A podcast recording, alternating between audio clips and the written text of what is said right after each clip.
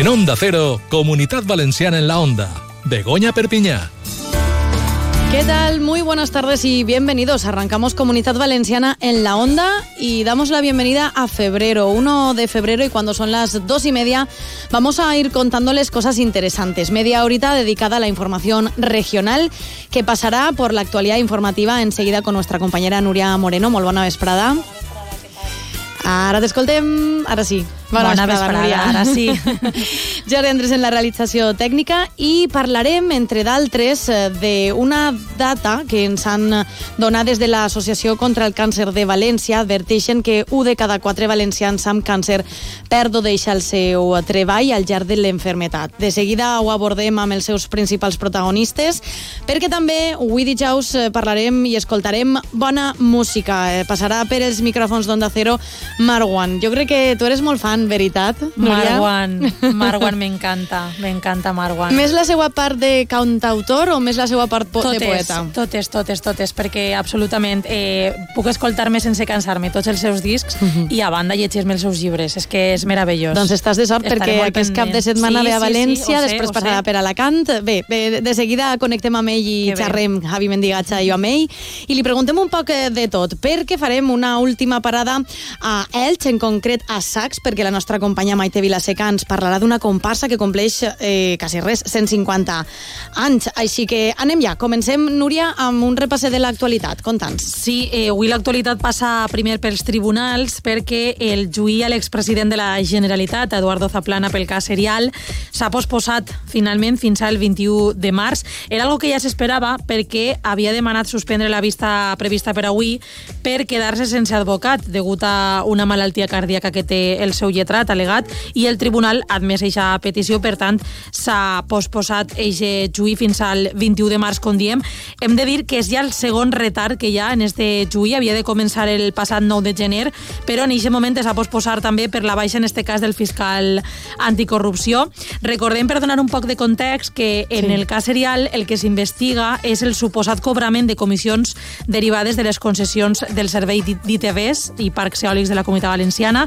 Zaplana sempre ha negat els, els fets, aquest suposat cobrament de comissions, i s'enfronta a una pena de 19 anys de, de presó. També hi ha que dir que en la banqueta dels acusats se seuen també l'expresident de la Generalitat amb el BP, José Luis Olivas, i altres 13 persones a banda d'Eduardo de, Zaplana. Veurem què passa aquest 21 de març, si torna a posposar-se o ja definitivament comença, comença el xuí. Altra coseta d'actualitat. Sí, parlem també de sanitat perquè des d'avui el Departament de Salut de Dènia eh, torna a ser de gestió pública directa, torna a assumir-lo íntegrament la Generalitat Valenciana i se suma, per tant, a la reversió d'estos últims anys que ha hagut als departaments d'Alzira i Torrevieja. Només queden dos departaments a la Comunitat Valenciana que estan privatitzats amb concessions, que són l'Hospital de Manises, que passarà a gestió de la Generalitat el pròxim 6 de maig, este 2024, uh -huh. i el de Vinalopó Elx, que té una concessió fins al 2025. Hem de dir que l'operació, eh, esta reversió del Departament de Salut de Dènia, s'avança tres mesos a la data inicial que havia prevista i que es va iniciar l'any passat amb el govern del Botànic, amb PSPB, Compromís i Unides Podem, i ha sigut l'actual Consell de PP i Vox qui l'ha portat ara al mes de, de febrer a terme. Doncs si et sembla bé, Núria, anem ja amb el tema que ens ocupava sí. l'actualitat. Eh, dèiem una dada que, que hem conegut avui, mm -hmm. eh, molt pròxima a aquest Dia Mundial contra el Càncer, que és aquest diumenge, 4 de febrer, ens fem ressò d'una data alarmant pel que fa a la malaltia i la seva relació amb el món laboral.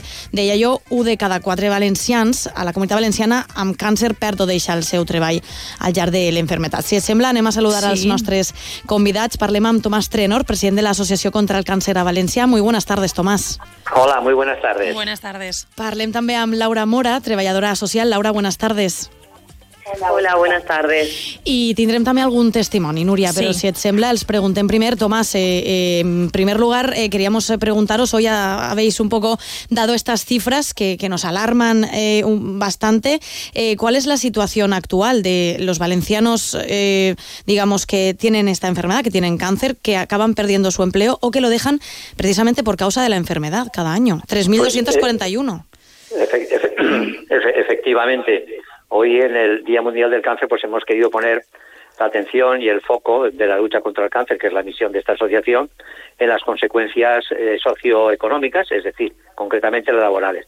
Según los datos de nuestro Observatorio del Cáncer, mm, de los 12.000 nuevos casos de cáncer en la comunidad valenciana que se encuentran en edad laboral, mm, pues casi el 30%, más de 3.000, pierden el empleo o lo dejan a causa de la propia enfermedad.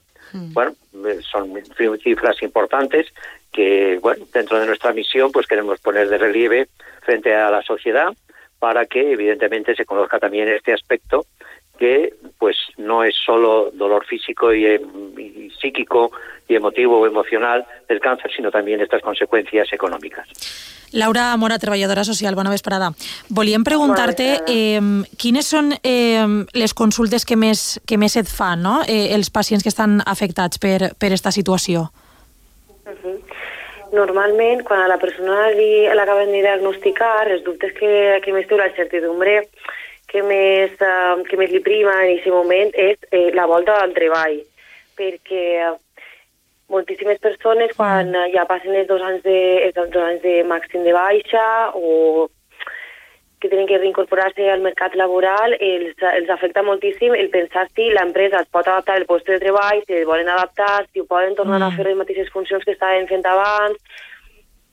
Aleshores, nosaltres per això també des de l'associació demanàvem a, a les empreses també un poc més de flexibilitat d'horaris, inclús possibilitat d'un teletreball i adaptacions al lloc de, de treball en el moment en què la persona vol, torni altra volta a treballar en, en l'empresa en la que estava treballat o, o inclús buscar un altre tipus de treball, perquè això també passa en molts casos, que Clar. la persona té que reinventar-se i buscar un altre tipus de feina. Sí, perquè segons les vostres dades, eh, fins un 3% eh, estan obligats, es veuen obligats a, a canviar de, de treball, clar. Ah, claro, Suposa per el tipus que tinguin de treball, clar. Exacte, això depèn molt de, de cada persona, el, les tasques que està desempenyant, el tipus de treball que està fent, arrel també de les seqüeles, no? una volta eh, acabat el tractament, que aquestes seqüeles moltes voltes radiquen en molt de dolor o dificultats inclús de concentració, de mobilitat o un cansanci extrem, el que obliga al final a la persona, si no li se pot adaptar el lloc de treball o l'empresa no li l'ha adaptat, a tindre que reinventar-se i canviar completament. Uh -huh. eh, en la part econòmica sabem que, evidentment, eh, al llarg del tractament, eh, aquestes sí. famílies, aquestes persones que, a més de la pèrdua d'ingressos eh, per tindre que deixar la feina o, o no poder assumir anar a la feina, eh, tenen que, a més, assumir aquest cost que tenen els tractaments, entre 150 i 300 euros. Tomás, eh, queríamos preguntarle sí. que, evidentemente, la asociación ha triplicado la inversión destinada precisamente a esas ayudas económicas de emergencia, eh, más que necesarias, claro. Efectivamente, dentro de nuestros programas de apoyo socioeconómico están estas ayudas de emergencia, efectivamente. Eh, según los datos de nuestro observatorio, entre 150 y 300 euros adicionales de gasto para las familias con algún miembro con cáncer, pues medicinas adicionales no cubiertas por el, sistema público, eh, aparatos ortopédicos, desplazamientos, viajes, bueno, pues supone ese, ese incremento. Si encima, pues evidentemente hay una pérdida o una rebaja de ingresos, pues evidentemente la situación se, se agrava. Y efectivamente tenemos estas ayudas económicas de emergencia que permiten a estas familias, pues, em, digamos, mm, pagar las, los gastos más urgentes, evidentemente, y dar tiempo también a que las ayudas públicas pues puedan llegar. Siempre son un poco más lentas, evidentemente, pero nosotros lo hacemos desde aquí precisamente con esa finalidad. Mm. Estem parlant que enguany es vol posar el focus en aquesta necessitat no, d'abordar l'impacte laboral i també econòmic que té la malaltia en les persones que, que la pateixen. Anem a escoltar, si vos sembla, a Samantha Camps, és una de les supervivents que ha explicat com el càncer li ha permès d'alguna forma eh, reinventar-se a nivel laboral. Mi situación laboral cuando me diagnosticaron es que estaba en el paro. Gracias a esta situación, mira, dentro de lo malo siempre hay algo positivo, me reinventé y he acabado haciendo lo que más me gusta, que es dibujar. He montado un taller de dibujo para niños y adultos. El cas de, de Samantha suposem que no serà, no serà ni molt menys eh, eh un, uno dels, dels que menys, no? N'hi haurà molta gent en aquesta situació, supose. Exactamente. Como he comentat anteriorment, eh, cada persona eh, s'enfrenta a unes dificultats. En el cas de Samantha, ella s'ha tingut que reinventar i s'ha obrat el seu propi negoci. Nosaltres, per això, des de l'associació oferim tallers també des de la part d'atenció social en els que treballem tot el tema de la reinvenció per a apoyar i acompanyar a totes aquelles persones que ho necessiten en tornar a, a, a buscar, no? a connectar un poquet en el que, en el que volem enfocar-se en el mercat laboral. Uh -huh. eh, Tomás, yo creo que podemos hacer además eh, pues este, esta, este llamamiento ¿no? a que el Día Mundial contra el Cáncer, lo decíamos, se celebra este domingo, es eh, pues una forma también de llamar a, a, todos los actores sociales a que puedan eh, aliviar digamos ese impacto laboral eh, y por supuesto a seguir colaborando en, en, asociaciones como la vuestra para seguir eh, pues luchando para recaudar fondos para acompañar a estas personas que lo necesitan. Pues así es, efectivamente este día, pues desde la asociación queremos ya hacer esa efectivamente esa llamada de atención a los sectores económicos, a los empleadores, a las empresas, pero también a todos los demás empleadores, para que tengan en cuenta precisamente esta situación de los enfermos de cáncer. Varias medidas pueden ser aplicadas, ¿no? Desde la flexibilidad, el teletrabajo, la readaptación al puesto de trabajo con, con, formación adicional, bueno, pues medidas que permitan, pues dentro de la situación física del paciente, del enfermo, pues evidentemente que pueda seguir en el sistema laboral y siendo un trabajador útil y eficiente para, para la empresa. Planes de salud internos como apoyo psicológico, formación en la salud, etcétera, etcétera, pueden ser también útiles para esa reincorporación que pueda ser beneficiosa para el propio paciente, pero al mismo tiempo que la empresa pueda asumir perfectamente, perfectamente estos nuevos trabajadores, mm. digamos, que están afectados de cáncer. Mm.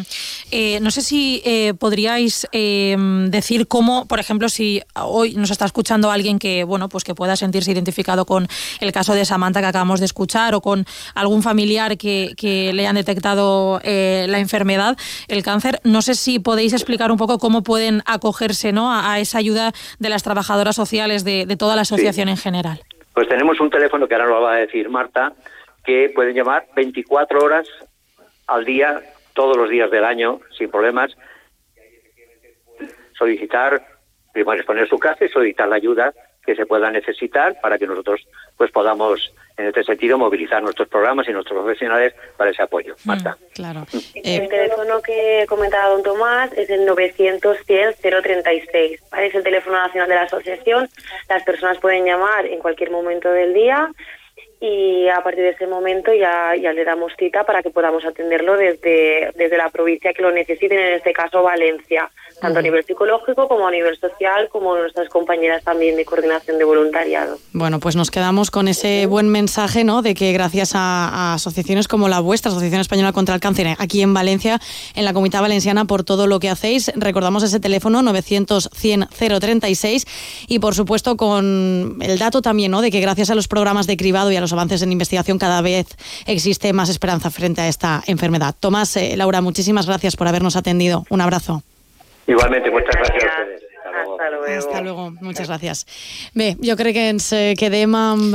Sí. No són unes dates positives ni molt menys, faltaria No, més, no és, són. són unes dades que ens agradaria que milloraren, no? de que Mhm. aquestes persones que pateixen la malaltia no es vegeren en la situació de tindre que deixar el seu treball o eh, molt menys es vegeren al, al carrer sense feina per tindre una malaltia. Com Està sempre clar. dic, la, la empatia és la base de tot Mm. en esta societat. I fa molta I, falta. I en este cas, en el, en el treball per a aquestes persones, eh, més encara. Bé, doncs ho deixem així, companya. Moltíssimes gràcies per A acompanyar-me este ratet de ràdio. Mm. I queda't escoltant, perquè Sí, ja sí, de sí, ja va. escoltem la bona música de Marwana. Ja el tenim per així. me perderé un millón de veces antes de encontrarme. Cruzará en mi pecho la palabra tarde. Si algún día doy conmigo otra vez y buscaré la adolescencia que no tuve por los bares. Llamaré y te colgaré sin contestarte. Si mi ropa no te deja de querer. te robaré el mes de abril, justo antes de marcharme tendré... En ocasiones, y creo que coincidirán conmigo, hace falta, y mucha, un poco de medicina musical. Así que vamos eh, de lleno, nos metemos ya en nuestro espacio musical de cada jueves con nuestro compañero Javi Mendigacha. Muy buenas tardes. Muy buenas tardes, Begoña. ¿Qué tal? Mira, lleva dos décadas en esto de la música y como se suele hacer en el mundo de la música, lo está celebrando de una forma especial. Primero, editando sus grandes éxitos rodeado de buenos amigos, un álbum que lleva por título Canciones para una urgencia y es que su música, la música de Marwan, la componen canciones que no pasan indiferentes por la mente y el corazón de aquellas personas que la escuchan. Y la otra forma de celebración que tienen siempre los artistas, los músicos, es de gira y está celebrándolo eh, este 20 aniversario con una gira que le está llevando a recorrer todo el país. Este sábado llega a Valencia y el día 9 de marzo estará en Alicante y de momento no hay fecha para Castellón, pero hoy está con nosotros en Onda Cero Comunidad Valenciana. Marwan, buenas tardes, bienvenido a Onda Cero. Bienvenido. Hola, buenas tardes, ¿cómo estáis? Canciones para una Muy urgencia, bien. es como se llama tu nuevo disco y es que hay que ver de cuántas cosas nos salva y nos cura la música, ¿eh? Sí, la verdad que la música para mí siempre ha sido un remedio, un pequeño remedio de urgencia, sobre todo cuando, cuando era incapaz de expresar mis emociones, ¿no? Cuando era joven, o en esos momentos en el que realmente ni siquiera me entendía, que, que son muchos, con, con el tipo de emocionalidad que tengo yo a lo largo de mi vida ha sido muchos momentos y siempre he acudido a la guitarra y, y a las canciones para, para tratar de explicarme, ¿no? Para tratar de explicar esas emociones que a veces se nos escapan.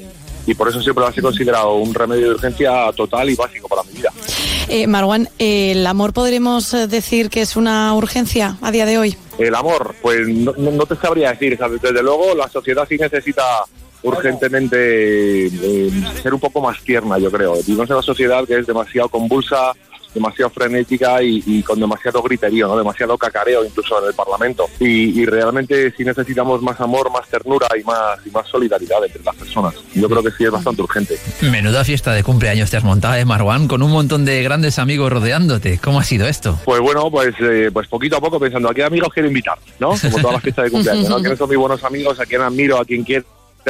Eh, ¿A quién he conocido por este camino que, que me emocione? con su- Y bueno, pues por suerte he invitado a muchos artistas a compartir muchas de mis grandes canciones, ¿no? Como Miquel Izal, que estamos escuchando aquí, eh, o como Rosalén, Jorge Drexler, Miguel Poveda, Coti, Andrés Suárez, y la verdad que ha quedado un disco sinceramente de ensueño. Estoy, o sea, no puedo estar más satisfecho con los resultados, con lo bonito que ha quedado todo. Estoy, estoy muy feliz.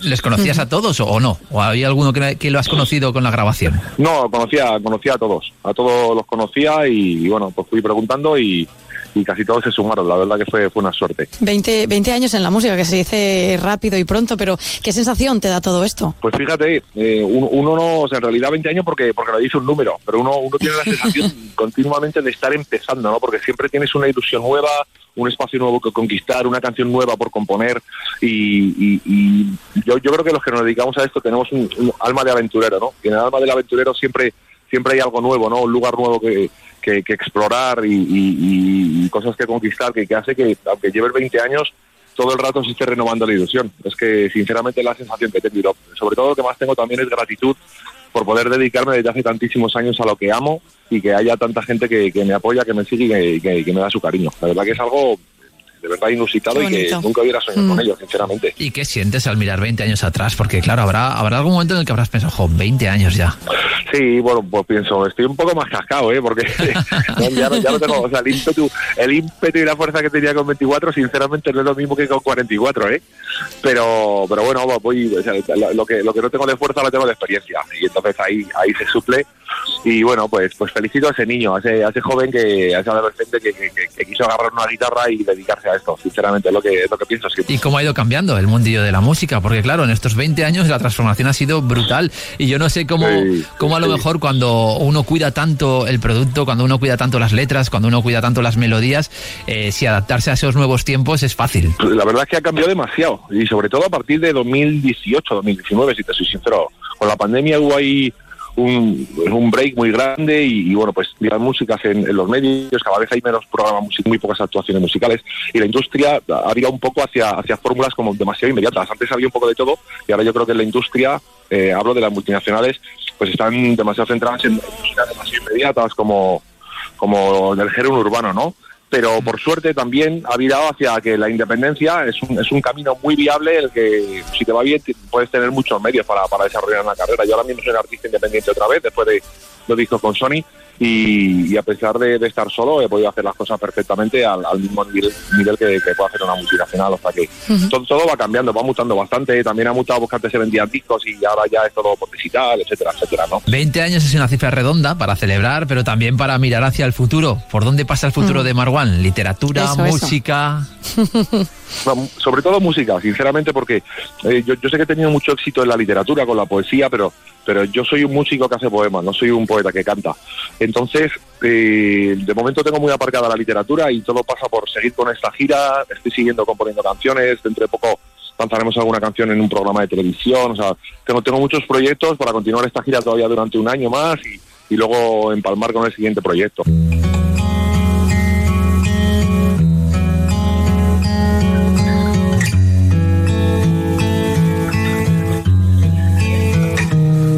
Soporté las cosas que nadie soporta. La pena del que a nadie importa. Hace pocos días editabas esta canción, Nana Urgente para Palestina, y supongo que esta canción surge de la necesidad de gritar y de alzar la voz ante una realidad que a ti te toca muy de cerca. Sí, sí, tal cual. Eh, yo, vengo de una familia de refugiados palestinos, mi padre es palestino, mi, toda mi familia, mis abuelos son palestinos y, bueno, ante lo que está sucediendo actualmente, que no deja de ser otra cosa que un genocidio en prime time, en el que Israel está asesinando impunemente a miles y miles y miles de palestinos, entre ellos decenas de miles de niños, eh, y ver que, que- está absolutamente parado y quieto casi toda la comunidad internacional sin intervenir, pues a mí es algo que me hiela la sangre y, y bueno, lo que no hagan los gobiernos, pues tenemos que intentar presionar la gente de a pie y el pueblo para, para, para concienciar, para sensibilizar y para tratar de pedir que, que- detengan esta, esta barbarie. Y bueno, pues esta canción eh, habla mucho de, de los atropellos de derechos humanos que han sufrido los palestinos desde hace 75 años. Es una, es una canción eh, preciosa eh, y yo creo que un poco el mensaje que lleva también es que, por lo que decías, ¿no? que todos en nuestra medida, en lo que podamos, eh, por lo menos el mostrar esa paz para que pueda haber paz. Es eh, yo creo que ahora un poco el, Sí, el sí. tema más importante que el mundo quiere, quiere o sea, se tendría que concienciar básicamente. Sí, sí, sí, o sea, que se, que se- que se cumpla la legalidad internacional para que haya paz. Es así de sencillo, porque no se está cumpliendo la legalidad internacional ni, ni lo que dicen eh, to- todas las reglas y todas las normas impuestas desde 1948 a la Convención de los Derechos Humanos y diferentes normas legales. O sea, es que no, no- no se pide ninguna locura ni regalos de ningún tipo, se pide que se cumpla la legalidad. Mensajes que no nos dejan indiferentes los que hay en todas las canciones de Marwan y mensajes que vamos a poder disfrutar, como decíamos, en directo este sábado en Valencia y el día 9 de marzo en Alicante. Y tenemos muchas ganas de verte por aquí, ¿eh? que llevas mucho tiempo sin venir por la comunidad valenciana, Marwan. Sí, sí, la verdad que sí. Yo os espero en el concierto, ¿eh? que quiero que vengáis, que ya veréis que es un show brutal. Vamos a ver a- al. Mick Jagger español. un abrazo muy fuerte, Marwan. Un abrazo. Muchas Chao, gracias por todo, adiós, que vaya chao, chao. Gracias, Gracias. a Chao, ti. Qué ganas, Javi, de, de ver el show, ¿eh? Decía Sí. él, esa expresión corporal que pone sobre el escenario, más allá de, de su voz, de su música, de sus letras, con esa banda que además viene a lo grande, aquí en Valencia, en Alicante, desde luego lo disfrutaremos mucho, Sí, ¿eh? yo te digo que es un plan de esos bonitos, ¿eh? de los que hay que disfrutar. Es, un- es una noche esas en las que disfrutas mucho de la música. Y lo vamos a disfrutar un poquito con esta música, enseguida estamos de vuelta. Gracias, Javi, un besazo. Chao. Conviene saber que la pasión cuando se amansa aburre un poco. Mejor saberlo antes de embarcar. Conviene saber que todos mis demonios duermen si te toco. Y esa es la distancia más corta a la felicidad.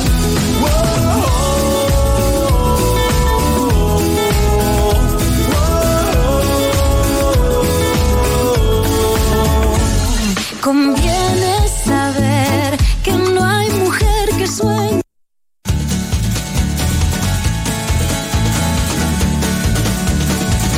En Onda Cero, Comunidad Valenciana en la Onda. Begoña Perpiñá. Esta semana les hablamos sobre las enfermedades relacionadas con los edificios. Se trata de patologías que afectan a los pulmones y a otras partes del cuerpo, que son causadas por la exposición de sustancias que se encuentran en el interior de los edificios modernos con cerramiento hermético. Para saber más sobre este asunto, contamos con la colaboración del, del doctor Bartolomé Beltrán, asesor médico de Onda Cero. Doctor Beltrán, muy buenas tardes. Hola, muy buenas tardes. ¿En qué consiste el síndrome del edificio enfermo? Es muy curioso, pero parece mentira, ¿no? Que los edificios se pongan enfermos. No se ponen enfermos, pero hay personas con enfermedades ya conocidas como el asma bronquial, la rinitis alérgica o la dermatitis atópica que sufren empeoramiento al permanecer en edificios en el que trabajan, viven, estudian o incluso duermen. La mala ventilación es una de las causas por las que las construcciones sufren este síndrome. Un síntoma que tiene mucho que ver con las condiciones ambientales como la temperatura o la humedad. De hecho, los niveles de humedad inferiores al 40% y superiores al 60% dentro de la oficina o de la vivienda pueden suponer un problema para la salud de las personas que, que frecuentan estas instalaciones. ¿Y cuáles son los síntomas más habituales? Pues los síntomas más habituales son picor, irritación o sequedad de los ojos, lacrimeo, congestión nasal, dolor o sensación de opresión en la garganta, piel seca y algo así como pruriginosa, ¿no? Eh, lo que conocemos como exantemas, sin, sin causa aparente. También puede haber dolor de cabeza, cefaleas o dificultad para concentrarse. Y esto ya eh, trastorna mucho el clima laboral. Bueno, pues eh, muchísimas gracias, doctor Beltrán, y hasta otro día. Muy buenas tardes. Muy buenas tardes. Un día descubres que tienes humedades en techos, paredes, están por todas partes. ¿Qué puedes hacer? Llama a Murprotec. Llama al 930 1130 o entra en murprotec.es. Si con las humedades te las tienes que ver, ¿qué puedes hacer? Llama a Murprotec. 930 1130. Murprotec. Cuidando tu hogar, cuidamos de ti.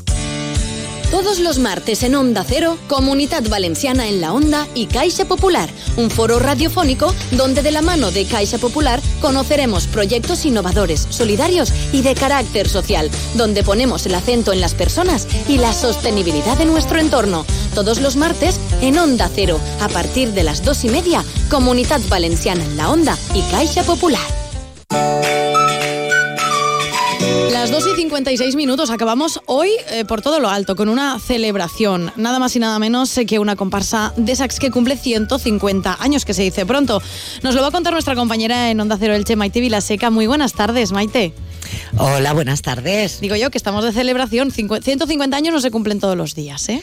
Efectivamente, 150 años de la comparsa Garibaldinos, de las fiestas de moros y cristianos de Petrer. Por cierto, fiestas que arrancan hoy y se van a desarrollar hasta el próximo día 5 fiestas en honor a San Blas. Y, como decimos, los garibaldinos que están de celebración por su 150 aniversario y también porque el cupón de la 11 del próximo sábado, día 3, pues va a- dedicado a ellos. 5 millones y medio de cupones difundirán por toda España esta celebración, este cumpleaños. Están felices y solo confían en que además, pues ese cupón de la 11 traiga la suerte aquí a la comunidad valenciana. Ojalá, ojalá, ojalá que sí.